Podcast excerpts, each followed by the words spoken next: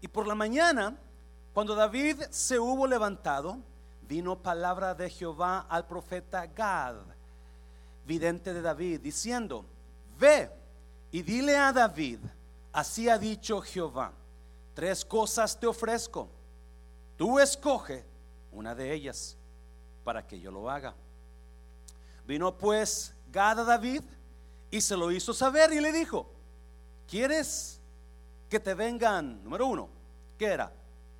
Siete años de hambre en tu tierra. Número dos, ¿qué era? O que huyas tres meses delante de tus enemigos. Y número tres, y que ellos te persigan. O que tres días haya que, haya que, peste en tu tierra. Piensa ahora y mira que responderé al que me ha enviado. Entonces David dijo a Gad, en grande angustia estoy. Caigamos ahora, cáiganos ahora en mano de Jehová, porque sus misericordias son muchas, mas no caiga yo en manos de hombres. Y Jehová envió la peste sobre Israel desde la mañana hasta el tiempo señalado, y murieron del pueblo desde Dan hasta Berseba setenta mil hombres. Padre, bendigo tu palabra, Dios. Dios, toma estos tiempos, estos minutos que nos quedan, Espíritu Santo, y, usted háblenos que de esta prédica surja no solo información, pero transformación. En el nombre de Jesús. ¿Cuántos dicen amén? Puede tomar su lugar. Había comenzado, había tratado de estaba preparándome para comenzar una serie sobre cómo manejar mis emociones, una serie que a mí me apasiona. pero debido a lo que está pasando, comencé a hablar, a pensar en, en, qué le iba a traer a usted palabra de ánimo. Ah, aunque realmente el internet, Facebook, YouTube, todo está saturado de información de ánimo aún los perdidos dicen, ni, no, mi ayudador es Jehová. Y, cuando no conocen ni quién es Jehová, ¿verdad? So, estaba mirando esto y, encontré esta historia de David que a mí me, realmente me apasiona mucho por lo que contiene. Y, you know, 70 mil hombres habían muerto. La Biblia no menciona cuántas mujeres, porque la mujer en aquel tiempo no la contaban. Ah, so, puede que sea que había muerto el doble, quizás. Hombres, no sé si también contaban a los niños, pero si era el doble, entonces, ¿cuántos serían los muertos en aquel tiempo si fuera el doble nada más? 140 ¿Mm? mil personas, una peste, una enfermedad, un virus que llegó eh, al pueblo. de acuerdo a lo que yo estudié esta mañana, han en el mundo han muerto 5.984 personas. En el mundo, casi 6.000. Pero hay infectados 162.000 enfermos del virus, que son casi la, la cantidad que murió allá. En aquel entonces, 140 y tantos mil, 160 mil personas. Y, yo me puse a mirar este pasaje y comencé a estudiarlo y me di cuenta de varias cosas. Ah, me di cuenta, número uno, que siempre que Dios va a hacer algo en la tierra, siempre que Dios va a traer un cambio a la tierra, siempre que Dios va a traer mejoría a la tierra, siempre comienza con un hombre. Siempre va a traer un hombre para cambiar el mundo, una persona. Una persona tiene el poder para cambiar el mundo entero. ¿Sabe usted eso? Yeah. Dios usó a Moisés para sacar a millones de personas de Egipto. Un hombre tuvo que ir a buscar a Moisés para buscarlo y decirle, hey, tú ve a salvar a mi pueblo, sácalo de mi pueblo, del pueblo de Egipto. Dios usó a Abraham para cambiar toda una, toda una, toda una nación. Sal de tu tierra a un hombre, porque siempre que Dios va a hacer algo en la vida, siempre busca un hombre. Ah, cuando Cristo vino a la tierra, Él transformó totalmente la historia del mundo. Un hombre, un hombre transformó lo que ahora nosotros podemos disfrutar, que es el cristianismo. Un hombre. Because God, when He does something, He does it through one man in the whole world, en todo el mundo. El apóstol Pablo, tenemos iglesia ahora porque Dios llamó a un hombre y le dijo, tú vas a llevar mi evangelio. It was just a man, Paul. But God chose a man to spread the word of the gospel, para levantar las iglesias. Siempre Dios va a usar a un hombre para cambiar el mundo. Pero no solamente Dios va a usar a un hombre para cambiar el mundo.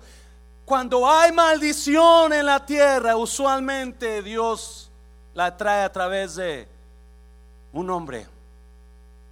Cuando hay mal, se lo voy a repetir, cuando hay maldición en la tierra, también Dios usa un hombre. Adán fue dicho, no comas de ese árbol, pero Adán se dejó llevar por la mujer y comió. Y ahora Adán fue la causa de la maldición del pecado en nosotros. Because he was a man who was told not to do that. Era el hombre que se le dijo, no comas eso. Tú, Adán, a ti te dije, you are responsible. Por la causa de un hombre, la maldición del pecado cayó. Por la causa de un hombre, miles y millones de judíos murieron bajo un dictador, Adolfo Nazi. Hitler, un hombre, millones y millones murieron. Un solo hombre tiene la capacidad de traer tantos cambios al mundo como también tanta maldición. Y en este caso, David, si usted ha leído el versículo 1, dice que David Dios incitó a David en contra del pueblo porque Dios estaba molesto. Ahorita vamos a mirar por qué estaba molesto. Y David se levantó y dijo, yo voy a hacer un censo y voy a contar cuántos millones de gente tengo en mi reino. Cuando le había sido prohibido por Dios hacer censos. ¿Por qué le había sido prohibido por Dios hacer censos? Porque el hombre no pertenece al hombre. El hombre pertenece a Dios. Los pastores por más que yo quisiera que usted perteneciera a mí, usted no me pertenece a mí, usted le pertenece a... Y es mi trabajo asegurarlo que no me sigue a mí, que sigue a Él. Muchas iglesias quieren controlar eso y hacen que los hombres y las personas los sigan a ellos. Muchos líderes se reúnen con gente para que los sigan a ellos, pero ese es nuestro trabajo. Nuestro trabajo es reunirnos para llevarlos allá. Y eso es lo que es David. Y su, capitán, su general de ejército le dijo, Joab le dijo, no hagas eso David, no lo hagas. Pero David se amachó, qué triste cuando nosotros los líderes usamos nuestro poder para destruir. Y todos tenemos el poder para hacerlo. Oh, que Dios nos libre. Y si hemos hecho eso, que Dios nos ayude a mirar eso. ¿Me está oyendo iglesia? ¿Alguien está aquí iglesia esta mañana? So Dios le habla a, David, más bien trata con David y David comienza y dice, yo voy a hacer un censo.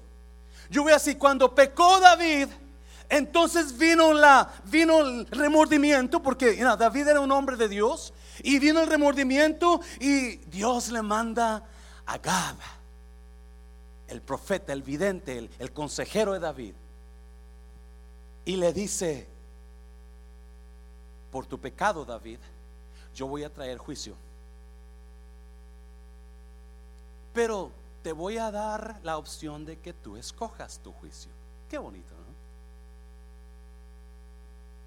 Escoge siete años de hambre, tres meses de tus enemigos te persigan o tres días de un virus, tres días de enfermedad. Tú que escoge. No, ¿por qué Dios le da a escoger a David su juicio? ¿Por qué? Porque Dios sabe lo que es Eh, Dios sabe quién pecó, quién cometió el agravio y también, también sabe qué es lo que más le conviene al pueblo. Y es. Entonces, ¿por qué Dios le dejó a escoger a David? Porque, ¿sabía usted que nuestras acciones revelan nuestro carácter? Nuestras acciones revelan nuestro carácter. Las cosas que usted y yo hacemos le dan a saber a todo el mundo quién, quiénes somos. No lo que hablamos revela nuestro carácter. Lo que hablamos revela lo que está aquí, pero las acciones que hacemos revelan quiénes. ¿Cuántos de ustedes se han quedado, Dios mío, ¿por qué hizo eso esta persona? Porque lo que hacemos revela quiénes somos. Y a veces queremos nosotros aparentar y, um, no, pero tarde o temprano vamos a hacer lo que en verdad nosotros somos. Y vamos a ser dirigidos por lo que en verdad nuestro carácter nos dice. So, cuando usted ve a alguien que lo sorprende, ¿por qué hizo eso? Si yo creía en esta persona, yo pensaba que era así. Nuestras acciones revelan quiénes somos. Lo que usted y yo hacemos revelan eso. Dios está buscando ver cómo va a reaccionar David. Quiere buscar el carácter real de David. Y nada más creo que lo va, él lo quiere comprobar una vez porque ama a ese hombre. Ama a David.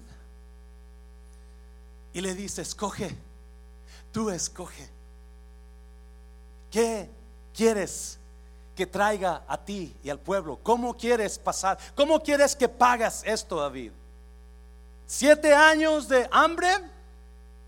¿Tres meses que tus enemigos te persigan? ¿O tres días de peste y coronavirus? A este mensaje yo le he puesto el altar y el coronavirus. The altar and the coronavirus. Porque hay algo aquí muy relacionado. So, ¿Cómo lo vas a decidir, David? ¿Qué, ¿Qué, es lo que vas a hacer? ¿Qué escoges tú? ¿Qué escogería usted? ¿Siete años de hambre? No, acuérdese, siete años de hambre. David, pues hambre para todos los demás, porque yo soy rico. A mí no me va a faltar. ¿Sí me entiende? Las acciones revelan nuestro yo las cosas que hacemos, tarde o temprano, las personas se van a dar a revelar por lo que hacen. Y gente, nos vamos a engañar a gente y, nos van a engañar. Pero tarde o temprano, people do the things who reveal who they really are. Eso Dios quiere ver que hay en el corazón de David. Y, y, si trae siete años de hambre, David es el rey. A David no le va a faltar. Pero David dijo, no, eso no.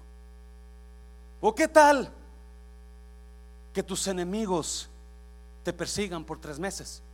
Y diga David, menos.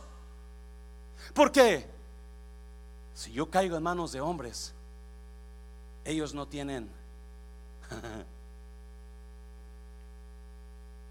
sí, hay tanta gente que... Ayer fui a comprar en la tienda y, y andaba una persona, una mujer ahí, este, no, no de mi raza, de, otro, de otra raza, y yo andaba comprando y echando, ¿verdad?, todos los que necesitaba, y, y de repente viene esta señora, yo la miré con otro muchacho, otro, parecía hispano, pero no creo que hispano, pienso que era también de otro país, y, y yo pensé que eran pareja. soy yo ando y los miré y de repente veo que se acerca a mí y me dice, ¿tú vienes seguido a este lugar? Y le dije, ya como tres veces por semana por lo menos. Wow. Dijo, ¿vienes para comprar para ti o para algún negocio? Y dije, oh, es un, restaurante. Oh, ok. Y, y, comienza a hacer plática. No, es que yo me acabo de. Le dije que usted no ha venido a este lugar. No, es que yo vengo de California y, yo, yo vengo este, y, estoy buscando las tiendas y estoy buscando amistades porque no tengo mucha amistad este, y no conozco mucha gente y, la la la, la la la, la la la. Y, ah, comenzamos así rápido y luego este, ya cuando me despedí, me dice, gusto platicar contigo. Y le dije, yo dije, estoy pegando. Lo malo que la persona tenía como 90 años. no sé qué. Pero, pero algo me dijo, le dije, dijo, aparentemente tenemos, dijo, como me moví de California, yo no, yo no tengo muchas amistades aquí físicas. Tengo amistades en Facebook, tengo amistades en Snapchat, tengo amistades en Instagram, tengo amistades por todo.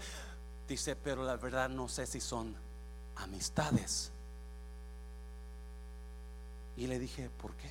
Dijo, porque una amistad se revela cuando haces un error.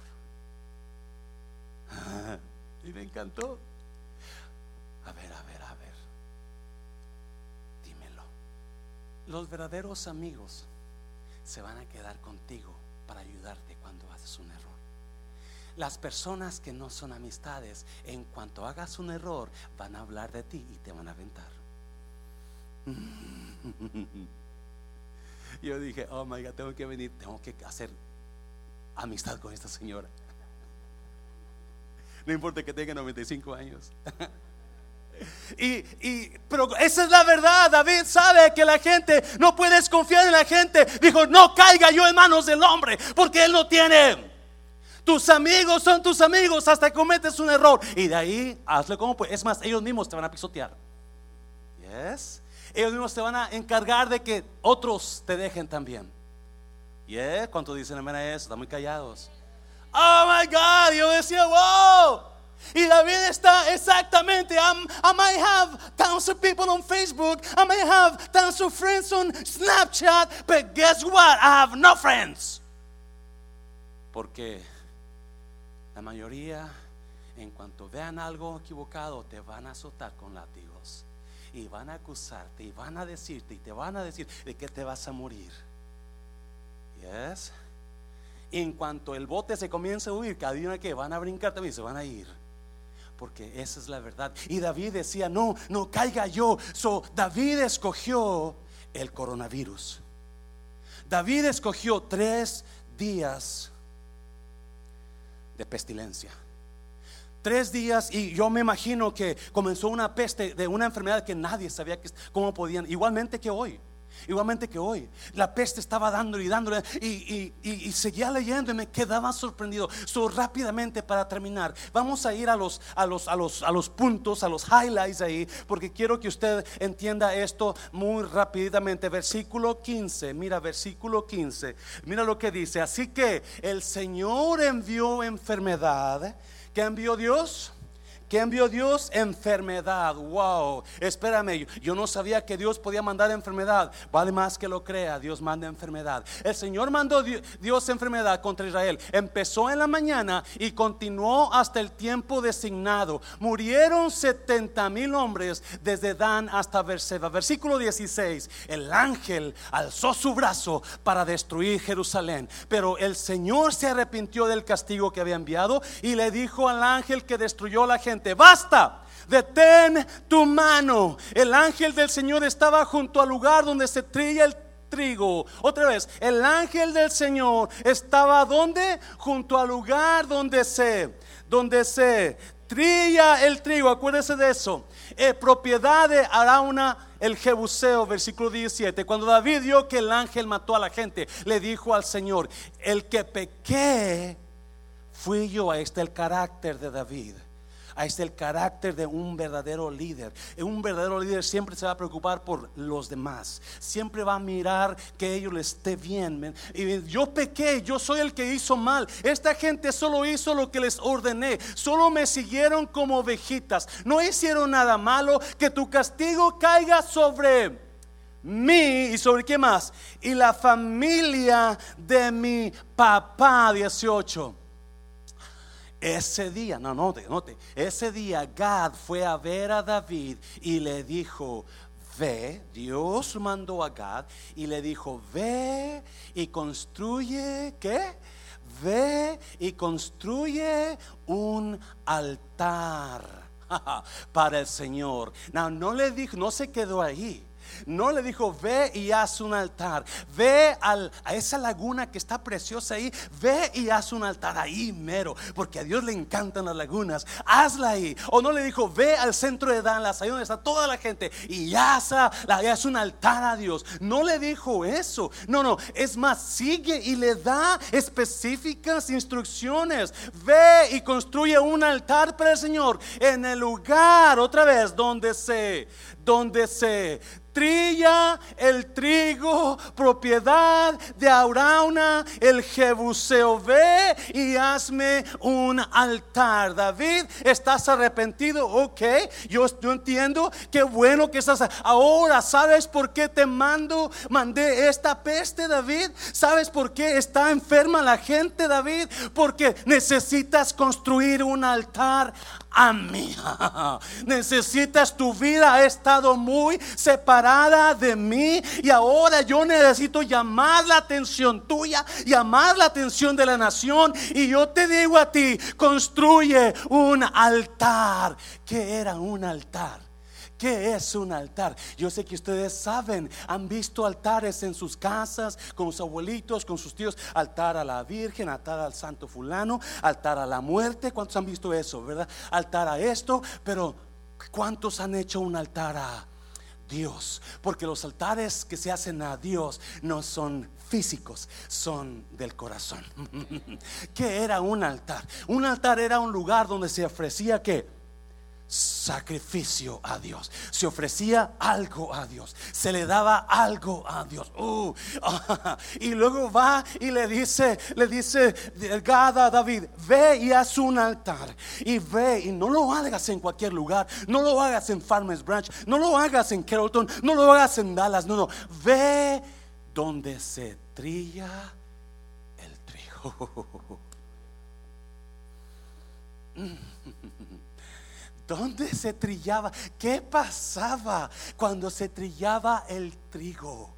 ¿Qué pasaba? Agarraban el trigo y lo aventaban en el lagar, en el campo y traían, esa es una manera, traían muchos caballos y el caballo se iban a dar vuelta y vuelta en el trigo, iban a pisotearlo, iban a desgranarlo hasta que comenzara a separarse el, grano de la, de la paja y comenzaban los caballos y comenzaban a pisotear y pisotear y pisotear. iba a traer y, si no había caballos agarraban unos agarraban unas maderas y comenzaban a, a, pegarle al trigo y lo ponían en la alguien se acuerda alguien alguien alguien sabe lo que estoy hablando y ponían las los las, las el montón de trigo y agarraban la madera y comenzaban a pum y pum y golpe y golpe y golpe y golpe hasta que el grano comenzaba a despegarse y se quedaba la paja a un lado y se quedaba el grano a un lado. Oh, y Dios le dice a, a David, yo he traído esta enfermedad porque necesitas levantar un altar a mí, David.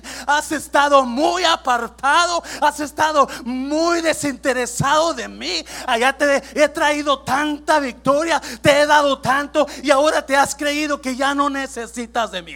Y número uno, le dice David, le dice, pon el número uno, necesito que hagas un altar, porque un altar transforma su dolor en adoración. Un altar, el, el, hecho de garrotear al trigo, de garrotear la paja hasta que se separara la paja del trigo, eso era señal de dolor, eso era señal de daño, de golpes. Y Dios trajo ese virus, y Dios trajo esa enfermedad por tres días para decirle a David, una, enseñarle una lección. Tú estás muy alejado. Oh, mi presencia no está contigo, David. Ahora necesitas regresar a mí. Y yo te voy a llevar al lugar donde necesitas hacer un altar. En el altar de Dios, el dolor va. Dáselo fuerte, Señor, dáselo fuerte. No sé si me está entendiendo en esta mañana. La razón que está, hay coronavirus ahora, de acuerdo a la Biblia, hay una razón muy clara. Es que Dios quiere llamar la atención del mundo entero y decirle, hey, estás muy confiado con lo que tienes, estás muy confiado con lo que has logrado. Ahora te va a ir un poquito de dolor para que empieces a buscar mi rostro. Dáselo fuerte. Oh, God, oh, God, oh, God, oh, God. Oh, increíble. como Dios lo lleva. Haz un altar. Haz un altar a mí, David. A mí. Y no lo hagas en ese lugar que piensas tú. Hazlo en la era donde se triga, trilla el trigo. En la era donde hay garrotazos en la era donde hay pisoteo, donde hay dolor. Ahí tienes que hacerlo. Y muchas veces no entendemos, nos quejamos porque estamos pasando dolor. Nos, quejamos porque está pasando la situación en mi vida, pero no hemos hecho un altar a Dios. Ah, Pastor, explíqueme cómo se hace un altar. Un altar es el lugar en tu corazón donde tú lo pones a Él primero. Un altar es el lugar en tu corazón donde le das sacrificio a Dios. Un altar es algo en ti que es donde tú agarras tus emociones, esas emociones que te hacen hablar mal de la gente, que te hacen maldecir a la gente, que te hacen salir malas palabras, que te hacen tratar mal a tu esposa y lo sometes y lo llevas al altar de tu corazón y le dices a Dios, Dios ya no quiero reinar yo en mi corazón, tú reinas sobre mis emociones. Ese es el altar que busca Dios. Oh, God, oh, God, oh, God. Oh, un altar transforma.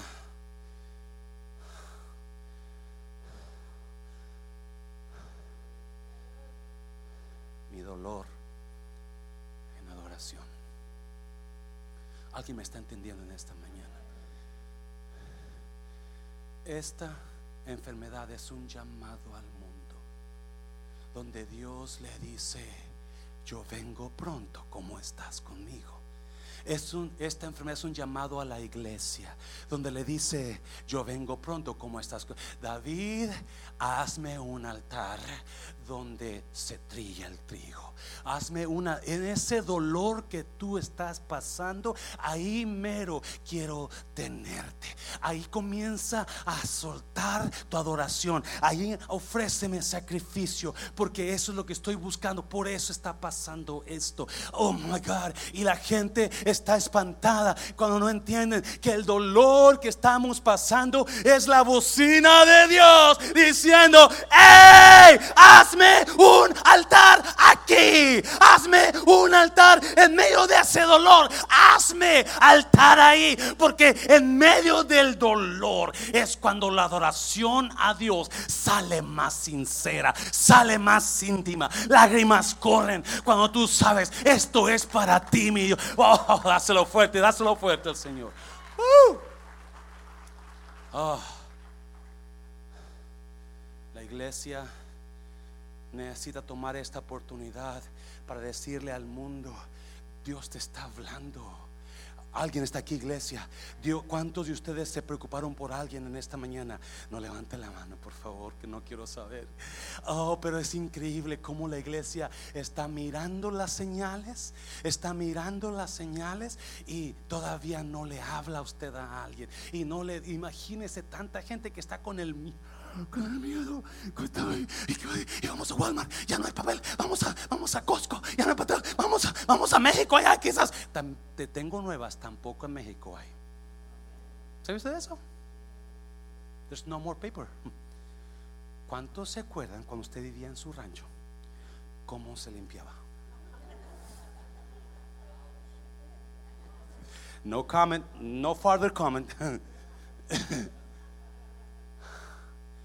Y David le habla, God le habla a David y le dice, la razón que eso está pasando, David, es porque el mundo necesita un altar a Dios.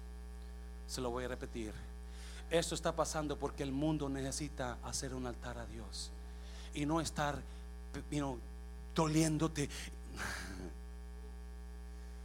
Déjeme decir una cosa, me encantan los textos y Dios cubrirá de usted y tengo amigos y familiares que dicen, yo ya le pedí a Dios por mi familia y nada va a pasar, porque el que habita, pero no lo conoce el que habita al abrigo del alto, usted no lo conoce.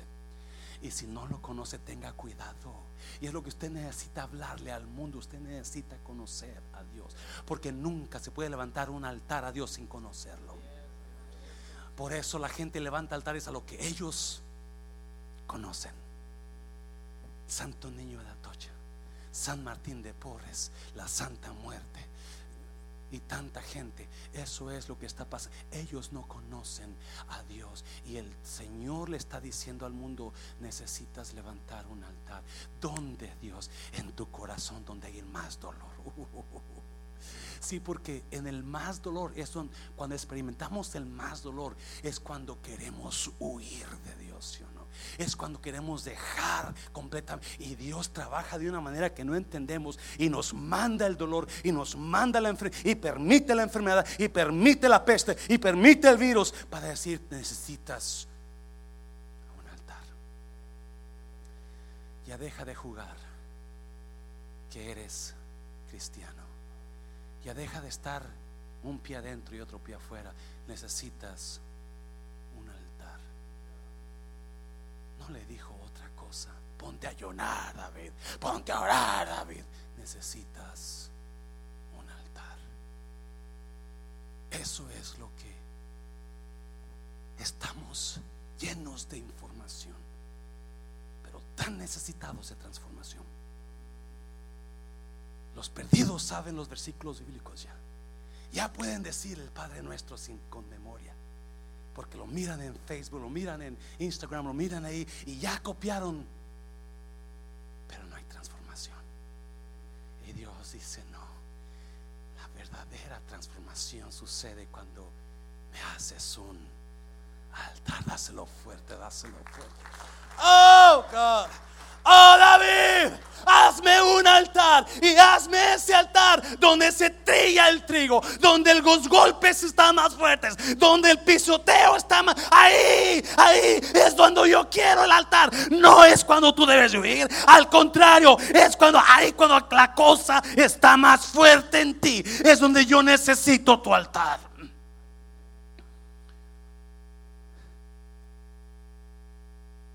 El dolor que pasamos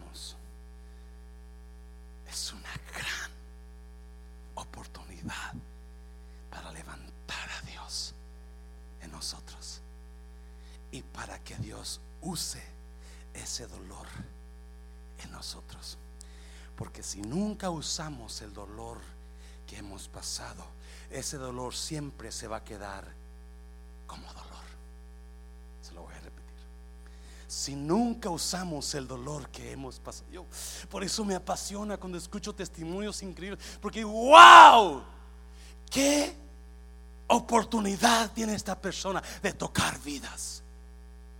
De saber que ha pasado por infierno y, y esto y lo otro, y aquí está todavía. Usted tiene una oportunidad de Dios increíble, porque los altares más poderosos salen del dolor más grande. Y siempre que dejamos que ese dolor se quede como dolor, cada vez que nos recuerden, nos enojamos otra vez y odiamos otra vez y hablamos de venganza otra vez, porque eso se quedó como dolor. Pero cuando hacemos de ese dolor nuestro ministerio,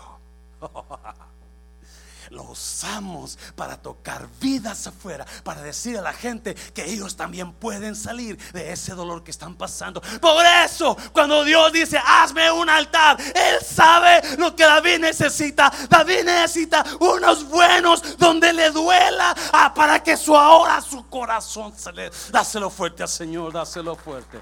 Oh.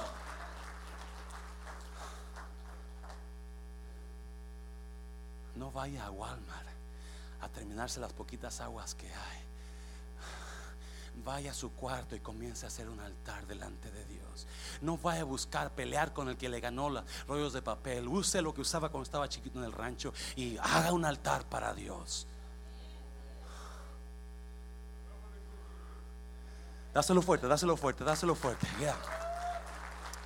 Oh my God. Yeah, yo estoy confiado porque sé que esto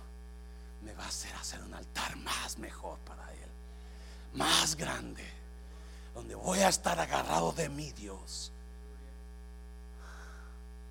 Vamos a seguir leyendo, versículo 19. Pasen los músicos, por favor. Así que David fue e hizo lo que el Señor le dijo y fue a ver a Arauna. 20. Al ver a Arauna que el rey David y sus oficiales se acercaban, salió y se postró rostro en tierra, diciendo, ¿en qué puedo servir a mi Señor y Rey? David le contestó, vengo a comprarte el lugar donde trillas tu trigo.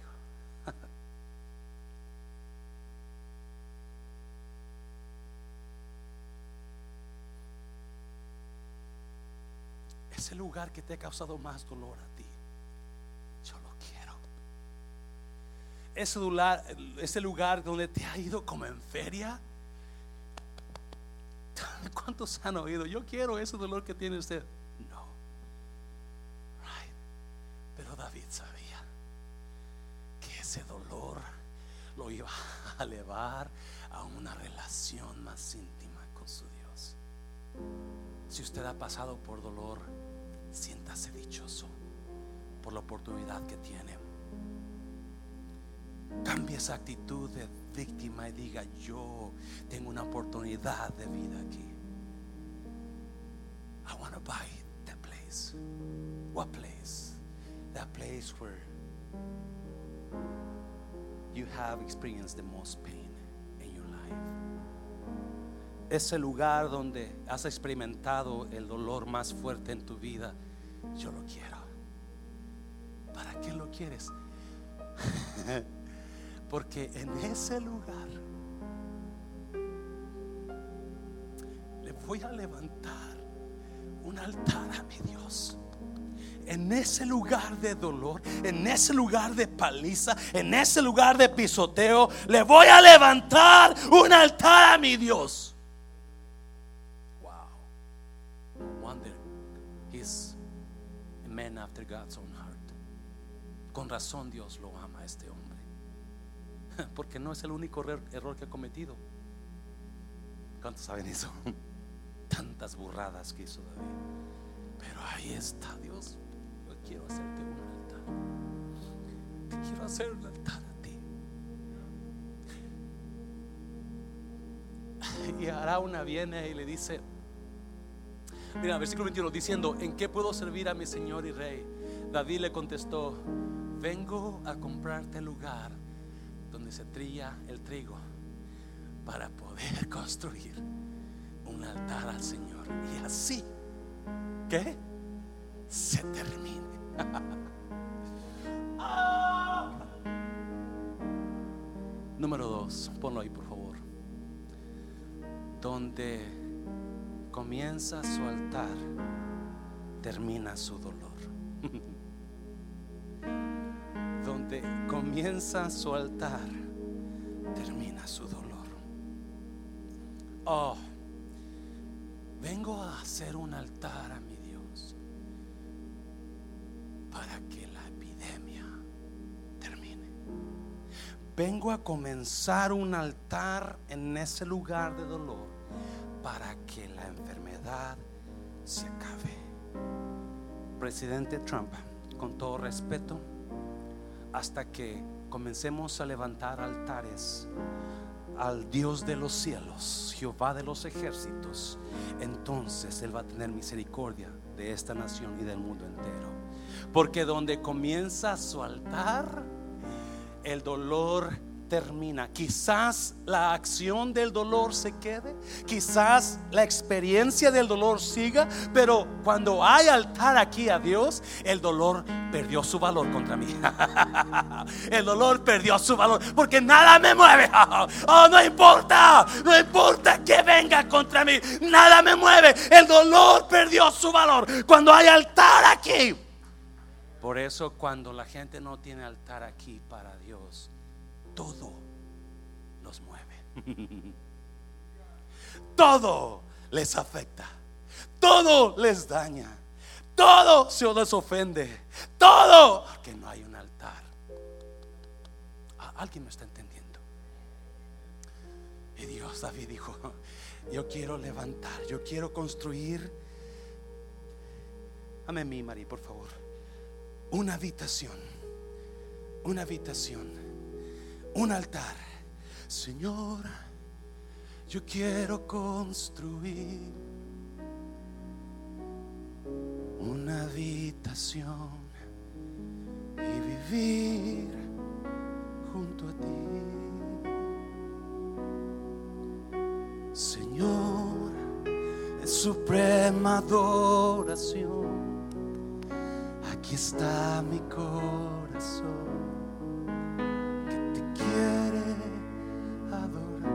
así está David. ¿Qué le puedo servir, mi Señor? ¿Qué puedo hacer por usted? Es un honor que el rey, acuérdese, Dios le dio tres opciones. Siete años de hambre. A David no le iba a afectar eso. Él es el rey. Él puede tener las comidas que él quiera. Él puede venir al refrán a comer la vez que él quiere, no se le va a cobrar. Tres meses que sus enemigos lo persigan, pero sabe, vale más que no caiga en la mano del hombre. Que ellos no perdonan. Dicen que son sus amigos, pero el primer error que usted cometa, a volar, una patada te dan. Amén, iglesia. Caiga yo en las manos del Señor, porque Él tiene misericordia. Vengo a hacer un altar que el dolor termine. I came to build an altar so this virus can go away. Vengo a hacer un altar porque cuando yo no dejo que el dolor reine en mi corazón, cuando yo no hago altar de mis daños que me han hecho, pero cuando hago un altar a Dios en mi corazón, nada me va a mover. Siguiente versículo, por favor. Arauna dijo a David, tome mi señor y rey lo que quiera para ofrecer sacrificio. Aquí tiene bueyes para ofrecer un sacrificio que debe quemarse completamente. Los tablones de trillar, las agarraban las tablas o varas y le daban al trigo, lo golpeaban. Dolor. Los tablones para trillar y los yugos de las yuntas para que use como leña. So, obviamente, Arauna quiere quedar bien con su rey. Mire la contestación de David. Todo es de su majestad. Arauna también le dijo que el Señor tu Dios acepte con agrado tus ofrendas 24. Pero el rey le dijo a Arauna, no, yo te compro el lugar al precio justo, porque no voy a ofrecerle al Señor algo que te pertenece a ti, algo que no es mío, ni tampoco le voy a ofrecer sacrificios a Dios que no me cueste. Oh my God.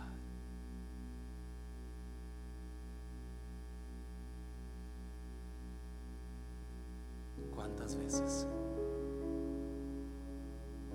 se nos ha pedido hacerle un altar a Dios? Pero porque el altar significa ofrecer sacrificio. Decimos, ah, ah, si tengo que hacer eso, no. Oh, tengo que dar eso, ah, ah. porque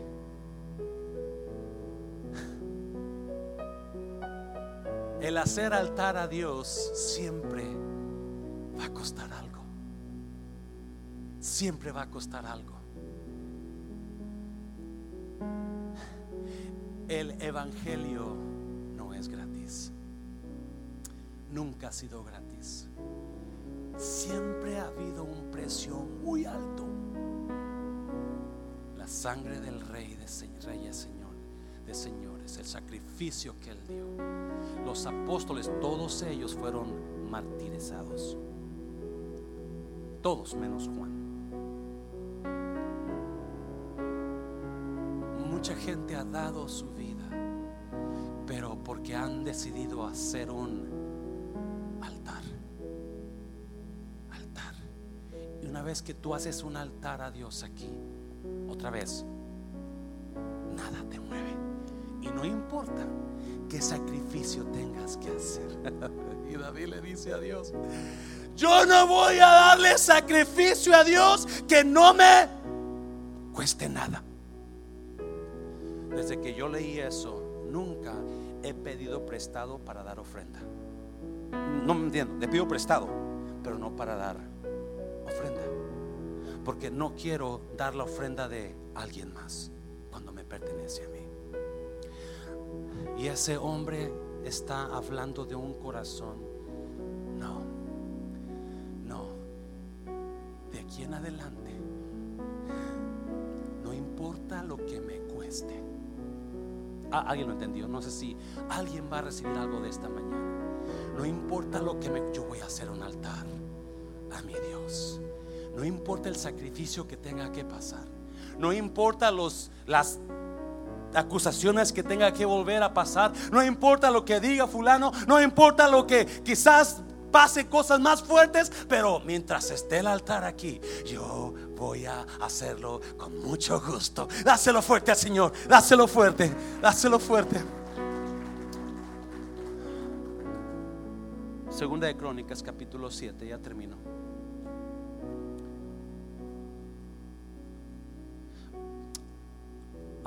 Terminar, vamos a terminar eso, por favor. I'm sorry. Vamos a terminar. Regrésate ahí porque hay importante ahí. Pero el rey le dijo a Arauna: No, yo te compro lugar al precio justo porque no voy a ofrecerle al Señor algo que te pertenece, ni tampoco le voy a ofrecer sacrificios que no me cueste nada. Así que David compró los bueyes y el lugar donde se trilla el trigo por 50 monedas de plata. 25. David construyó allí un altar y especifica el escritor para el Señor. Y le ofreció sacrificios que deben quemarse completamente y ofrendas de paz. El Señor escuchó la oración de David por su qué? Por su qué? Por su país y detuvo la enfermedad que había enviado a Israel usted y yo vamos a orar por nuestro país y por todo el mundo. La única manera que este virus se pare ya es a través del clamor de los hijos de Dios. Y cuando en verdad ofrezcamos sacrificios sinceros a Dios. Segunda Crónicas capítulo 7, ya termino con esto. Si se humillare mi pueblo, sobre el cual mi nombre es invocado, y oraren y buscar en mi rostro y se convirtieren de sus malos caminos, entonces yo oiré desde los cielos y perdonaré sus pecados y sanaré su tierra. Si se humillare mi pueblo y se arrepintieren de sus malos caminos y oraren. Si se arrepintiere mi pueblo y comenzaren a levantar un altar. Aquí. Póngase